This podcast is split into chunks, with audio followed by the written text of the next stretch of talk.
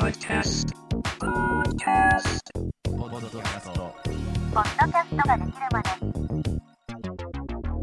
ポッドキャストができるまで、どうも、ポッドキャストプロデューサー、ピタパナコンです。この番組は、ポッドキャスト配信している人たちのために役立つ情報を共有していく番組です。今回はですね、あの、僕のこの番組、ポッドキャストができるまでが配信スタートからちょうど1年を迎えました。先週の放送で。だから、やるべきは先週だったんですけど、先週はあの、ポッドキャスト総研の野村さんと設楽さんの後半をね、お届けしていたので、エンディングとかでも言えばよかったんですけどね、エンディングも割と早い段階で取り切っちゃっていたので、あの、1周年っていうことに気づいていなかったんですよ。でね、番組を1年もやってるとですね、自分の発言に矛盾が生じてくるわけですよ。その中で、結構ね、重大な間違いを見つけまして、それを謝罪するという回です。謝罪しつつ訂正して、まあ正しい情報をね、皆さんに共有していくっていうのがこの番組でやりたいことなので、こうやってね、結構1年前とやっぱ状況っていうのも変わるし、いろいろ変わってくると思うんですよ。なので、あんまりね、怒んないでください。というわけで、まずは問題の部分を聞いてください。こちらです。これはですね、リスナーの人がポッドキャストを新しく聞くときって、8割方ですね、ランキングに載ってる番組を聞くか、もしくはおすすめに表示されてる番組を聞くかの2択なんですよ。で、残りの2割は検索で聞かれてます。あの、8割ランキングから来てます。みたいなことを言ったんですけど、あの、ランキング見て、ポッドキャスト聞きに来る人は ほぼいませんでした。この1年。はい。なんでこんなことを言ったんだろうって思いますけど、多分その時、ランキング入っていい感じに伸びたから、あ、やっぱランキング入るといい循環で、ポッドキャストで聞かれるんだなとかって思ってはみたんですけど、全くそんなことはなかったですね。っていうのも、ここ最近ですね、リスナーアンケートっていうのを作ってる番組の中でいくつか撮ったりしてるんですよ。えっ、と、だいたい100件くらいまとめました。はい。2つの番組で撮りました。なので、まあ、結構ばらつきもなくも、どっちの番組も似たような感じにはなりましたね。で、ポッドキャストを聞きに来る人っていうのはですね、大きく分けて3種類知り方があるのかなって思ってて、1個目は検索、2個目がおすすめに載ってる、で、3つ目が SNS っていう感じですね。で、まあ人によってこの比率って変わってくると思うんですよ。例えばフォロワーが1万人とか2万人もいる人だったら SNS であのこの番組やってるんで聞いてくださいっていうのでやれば、あ〇〇さんのツイッターを見て、ポッドキャスト始めたっていうことで聞きに来ましたっていうのは、まあ必然的に増えてくるのかなって思うんですけど、これが半年くらいやってた後にですね、じゃあどっから聞きに来ましたかってやったら SNS よりも多分検索とかおすすめに載ってたから聞きに来る人多いんじゃないかなって思ってて、で、このですね、調査結果、一番多かったのは検索ですね。検索が30件ちょいっていう感じだったんですけど、まあそりゃそうだよなって感じですよね。例えば、なんだろうなまあ僕作ってるのだと怪談の番組だったら怪談聞きたいなって思って検索して出てきた一覧の中からあこの番組だったら面白そうかなって選んで聞くわけじゃないですか。大体そうじゃないですか。YouTube だって TikTok だったり。まあ TikTok は違うかもしれないけどあの TikTok が流れてくるものを見るっていうのもあるかもしれないけどまあでも検索でこれについて知りたいな。例えば新宿ランチで調べて TikTok だと大量に動画が出てくるんで。そうやってなんか今自分が知りたい情報のポッドキャストないかなって思って結構ゲームとかだとねピンポイントでこのゲームについて喋ってるポッドキャストないかなって思って調べました。っていう風に言われてえーたどり着いてファンになってくれるみたいな人もいたんで結構ね番組タイトルしっかり考えた方がいいなって思いましたね。改めて。あの、検索に引っかかるのって番組詳細に書いてることって検索引っかかんないんですよ。特に Spotify の場合は。だから Spotify の検索に引っ掛けるのであれば、ちゃんと番組名どんだけ長くてもいいんで、そこにあの伝えたい情報とか検索に引っかかりそうな、まあ、よく言う SEO 対策ですよね。これやんないと厳しいなっていうふうに思いました。で、え2番目に多かったのがおすすめに載ってたから聞きに来ましたっていうので、これもね、ジャンルが絞れてれば割といけるっちゃいけますね。はい。階段とゲームです。まあ、どっちもね、似たジャンルの番組は確かにあります。はい。階段の番組もだっていっぱいあるし、ゲームについて喋ってる番組もいっぱいあるんで、まあ一通りポッドキャストね全エピソード聞いたら次どうしようかなって思ったらおすすめに載ってる似たジャンルのポッドキャストとりあえず聞いてみようかなって思うらしいです。はい。あのこのアンケート結果を見ると。っていうのでまあでもね何個かある中から選んで聞いてもらうっていうのはやっぱりねサムネ力が必要だと思うんですよ。あと気になるタイトルみたいな。っていうのはあると思うんでなんかね似たジャンルの番組で強いのがあるのであればいい感じに再生されたりとかしてれば結構ね何ヶ月だろう。23ヶ月ちゃんと毎週更新してれば後からちゃんとこのおすすめに乗るような感じにはなってくると思いますね。なんかポッドキャストができるまでを聞いてる人におすすめっていうのを見る限りでも結構やっぱポッドキャスト総研だったりとかなんか他のポッドキャストの作り方を教えてるポッドキャストっていうのをよく見かけますね。はい。なんでまあ僕のような番組を聞いてるような人はポッドキャストまあどうなんすかね雑談系とかだとうん乗りづらいのかななんかねむずいっすねやっぱジャンル絞ってやるっていうのはやっぱいいかもしんないですそういうことであの人に聞かれるきっかけっていうのは他の人に比べて増えてるような気がします。で、3つ目は SNS ですね。はい。えっ、と、ゲームは一時期 TikTok をめちゃくちゃ頑張ってる時期があって、で、フォロワー、なんか TikTok5000 人くらいいるんですけど、やっぱね、アンケートの中で TikTok で知って、そこから Twitter までフォローして、で、そこからポッドキャスト聞きに来ましたっていう人が、まあやった意味はなかったかって言われたらちゃんとね人は連れてこれたんでやった意味はあったのかなとも思いつつですね。まあこれがフォロワーが1万人とか2万人いるような人だったらあの SNS から来ましたっていう人は多いかもしれないですはい。あと、毎週ちゃんと告知しましょうだったりとか、えっ、と、自分たち以外の人が発信した情報から聞きに来るパターンだと結構いいなって思ってて、あの、ユーザー自身が聞いた人か、リスナーさんが、いや、この番組面白かったってツイッターでつぶやくとかって結構ハードルが高くて、面白かったなって思うのは、まあまあまあ、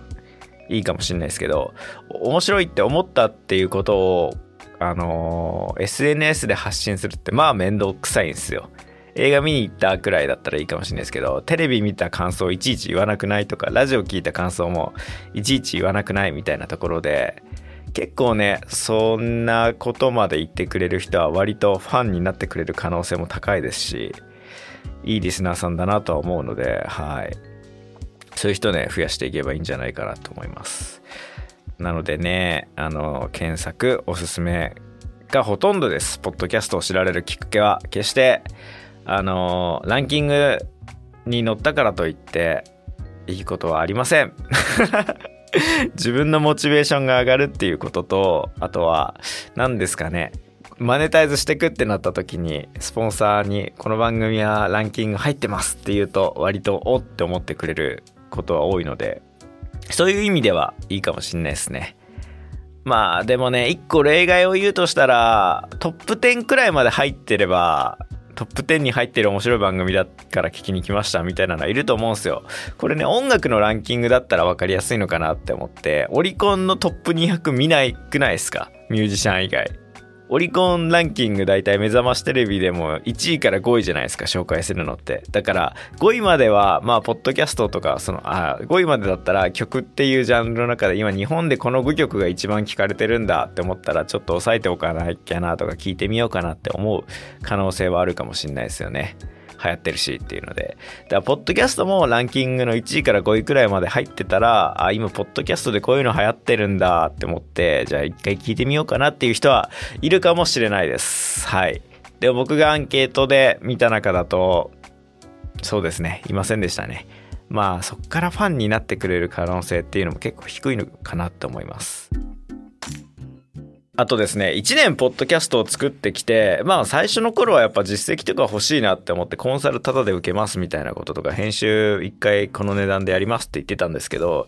まあ料金改定しますね。忙しくなってきたんで。はい。あと普通に僕の1時間ってめっちゃ時給換算すると、まあまあいい値段取れるんで、ただでコンサルって普通に考えて頭おかしかったなと思います。はい。なので、えー過去の配信で無料ですって言ってましたけど、まあさすがにそれは2021年当時の僕なんで、2022年の4月以降の僕はですね、普通にお金を取ります。その代わりめちゃくちゃガチで教えます。はい。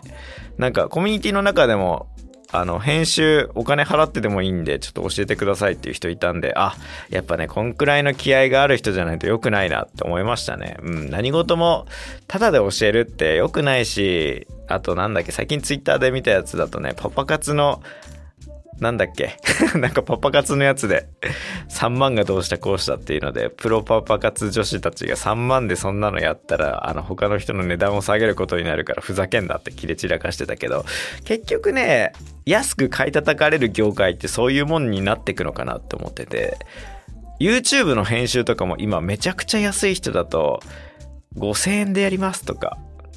すごい安い人いますし、結構ピンキーなんですよね。2万5千円でやります。5万でやります。って並んでる中に5千円でやりますってやったら、ああ、じゃあ安いしこの人でいいかって思って、結局、まあ、クオリティはどっちが優先なんですかね。動画編集のクオリティが優先なのか、やってる企画が優先なのかって言ったら、まあ、それは企画が面白くなきゃ編集をどんだけ凝ってやっても意味はないじゃんとかって思うんですよ。僕の編集もこれ以上なんか単価下げてもいいことがないなと思ったので、まあ普通に、えー単価倍くらいですかね。まあでも友達価格だから安くしますけど。はい。というわけで結構まあ4月、2022年4月以降は料金改定してやります。めちゃくちゃいい感じの編集はしますし、コンサルだってね、でもね、コンサルやったからって言って再生数100倍とかになるっていう期待はしないでほしいですね。はい。僕ができるのはコーチでしかないので、だって、あのー野球のコーチとかもそうじゃないですか。教えることはできるけど、じゃああなたがプロ野球選手になれますか？って言われたら、なれるわけないじゃないですか。その人の努力の話なので。なので、手助けをするくらいの感覚ですね。僕の持ってる情報で、まあ、頑張って伸ばしていけるような努力はしますけど、でも結局ね、何をするにしたってそうじゃないですか。ダイエットだってそうじゃないですか。トレーナーつけたって食事制限しなかったらそりゃ体型変わんねえよっていう話だし努力するのは自分なので自分がね努力しないでねあのこの人つけたから勝てますみたいな他力本願みたいなスタイルはまあどの業界行ってもそりゃダメですよっていう話なのではい。4月以降はコンサルと編集はですねお金を取ります。今まで無料でやった人たちよかったですね。あなたたちは運がいいです。はい。二度としないです。えーでこっからはですねあの先日ですねあの Spotify NEXT クリエイター賞に輝いた宇宙話のりょうさんとあとは古典ラジオの編集とかあの意味がわかると怖い話っていう意味コアっていうポッドキャストがいい感じにまた伸びてるですね。のを作ってる株式会社フビっていうところでの社長さんですね。僕のお友達の西山直也くんと3人であの焼肉を食べに行きました。ネクストクリエイター賞受賞おめでとう上京おめでとうあと僕がパルコにオフィス移転おめでとうっていうのでまあなんかいい感じにタイミングよく3人がねなんかいい感じのことが重なったんでちょっと焼肉を食べに行ってでその帰りにせっかくだしポッドキャスト撮ろうよっていうので2時間くらい喋ったんですよ。まあやっぱね、お酒をガンガン飲んだ状態で撮るポッドキャストは 言っちゃいけないことをすごい言ってるんで、編集がすごいだるかったんですけど、はい、酔っ払ったテンションだと思って聞いてください。それですよね。ポッドキャスト1本で伸ばすやっぱ厳しいなって思って厳しいですねだからに。そうなんか付随で二刀流でもう1本刀持ってないとっていうのでゲームはやっぱ YouTube も相性良さそうだしってなんかやれることも多いしなんか女性2人でゲームをやるじゃなくてゲームのここってこれがすごいよねって話してるのって多分ほぼいないからはいはいはい、そこを取っていけば強い番組に化けるんじゃないかなって思ってやってるっていうところはあるね。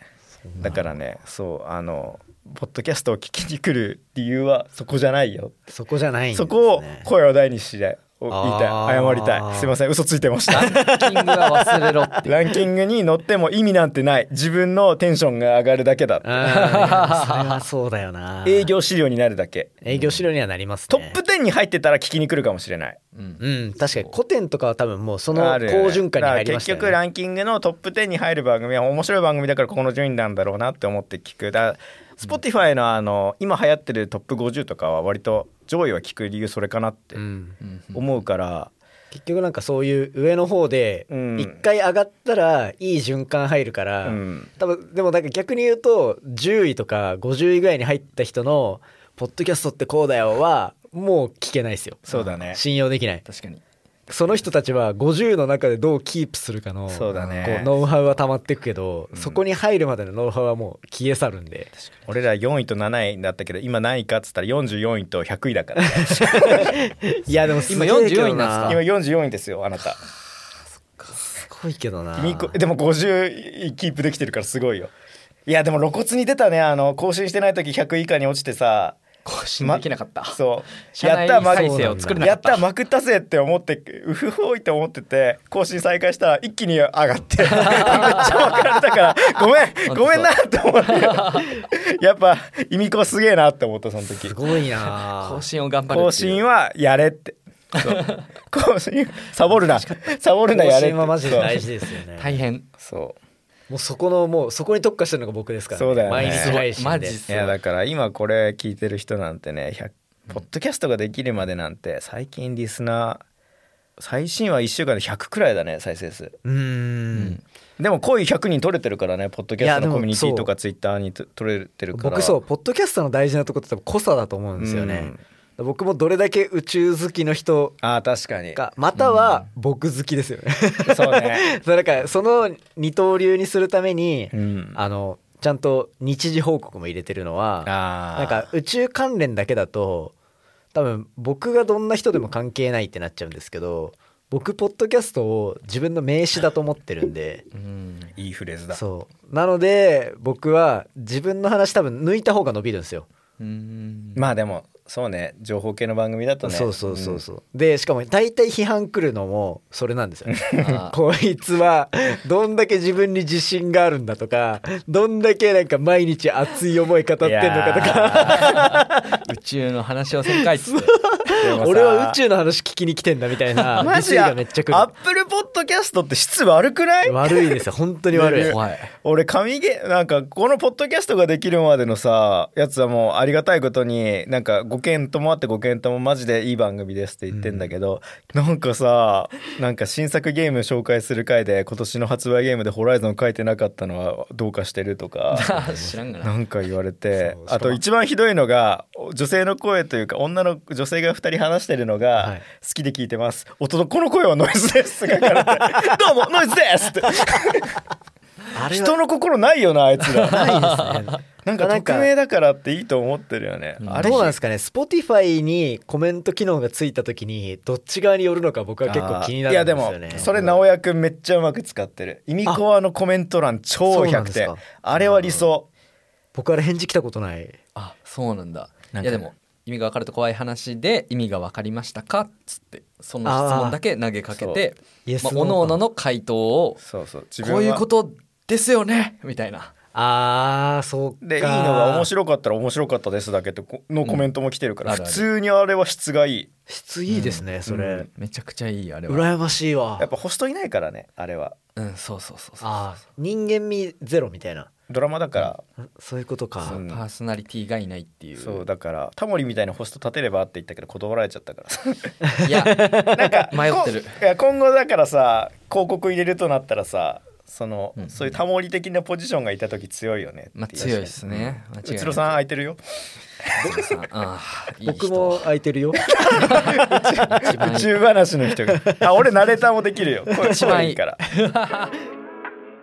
そして来週と再来週もがっつり2時間くらい収録してそれをいい感じに編集したのを出そうと思ってるのであの引き続き直哉さんとりょうくんと3人で話したですね。結構やっぱ3人とも考えてポッドキャストを作ってる人なのでいい感じの話はできてるんじゃないかなって思ってるのではい。来週と再来週の配信も聞いてください。今週はこんなもんすかね。というわけで今週はポッドキャストができるまで1年経ってですねなんか過去の発言の考え方と今とでだいぶ違うなっていう部分をおさらいしました。はいエンディングです。今回はですねあのー誰か聞いててくれた方がいいかなって思って Twitter のスペースとあと Discord コミュニティの中でですね公開収録みたいな形でやったんですけど誰か聞きに来てるっていうのもこれはこれでなんだろうなやっぱ緊張しちゃいますねうん 緊張しいだからこれ一人でやってる方がいいかもしれない。あ、でも誰か聞いてるって思ってくれた方がなんかこう、あのね、その人に向けて喋ってる感はあるね。顔は見えないけど。うん。なんか、リアクションもやっぱ取ってくれてるんで、はい。なんか、スペシャルサンクスで入れ入れましょうか。今回の配信はですね、黒猫のマー君がリスナーとして聞いてくれたので、ここまで頑張ってすることができました。黒猫のマー君さん、ありがとうございました。はい。っていう感じで、スペシャルサンクスでお届けしました。あとは、あ、ディスコードのコミュニティがついに50人超えました。めでてー。嬉しい。こんな伸びると思わなかった。なんかね、あれですよ。樋口さんとかいますよ。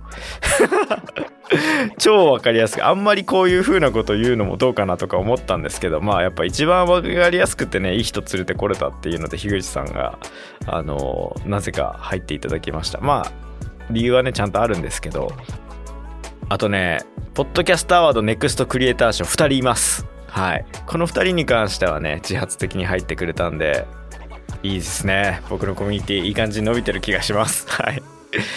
結構発言も、あの、いい感じに皆さんしてくれてるので、僕としてはありがたいですね。で、結構毎週1個のトークテーマを決めて、これについて教えてくださいっていうのとか、これわかんないですって言ったら結構みんな真剣に答えてくれたりするし、この番組じゃねえや、このコミュニティをきっかけにね、なんか新しく番組始めましたって人もいたし、積極的にコラボ相手探して自分の番組に呼んでる人とかもいるんで、ああ、これがコミュニティか、すごいいいもん作ってるなって思いましたね。はい。えっ、と、定型文ですね、ここからは。はい。Spotify でお聞きの方は番組フォローお願いします。あとは、レビューもつけられるので、レビューしてくれると嬉しいです。Apple Podcast でお聞きの方は、えっ、とですね、まあコメント付きのレビューはこっちあるんで、よろしくお願いします。えーあということで言うと、Twitter フォローしてくれると嬉しいです。あとね、なんでフォローしてきたんだろうっていう感じで、僕基本フォローバックあんまり最近してないんで、なんかフォローしてくれた人は、あの、ポッドキャスト聞いてフォローしましたって言うと、100%フォローバしますね。まあ、それはね、なんかちゃんと聞いてアクションまで取ってくれてるっていう人なんで、それは、ね、フォローバックしないと失礼でしょっていう話にはなると思うので、そこら辺お願いします。じゃあ最後もう一回だけディスコードコミュニティの話を。えっ、と、ポッドキャスト配信者同士が集まるですね、ディスコードコミュニティ、ポッドキャストの虎っていうのが、ついに参加者50人を超えて、いい感じになってきました。やっぱ100人3桁の乗りたいですよね。じゃあまた最後来週の告知して終わりますか来週はですね Spotify NEXT クリエイター賞の、えー佐々木亮の宇宙話の亮さんとあとは古典とかの編集をやって、えー意味がわかると怖い話っていうすごい再生されまくってるポッドキャストを作ってる株式会社フビの西山直哉さんと3人でですねあのポッドキャスト座談会みたいなのをしましたほんと酔っ払ってるトークで結構あの口悪かったりとか するんですけどでもね結構真剣な話とかもしたのできっと面白いと思います。というわけで、え2年目もよろしくお願いします。お相手はポッドキャストプロデューサーピトパのコンでした。バイバーイ。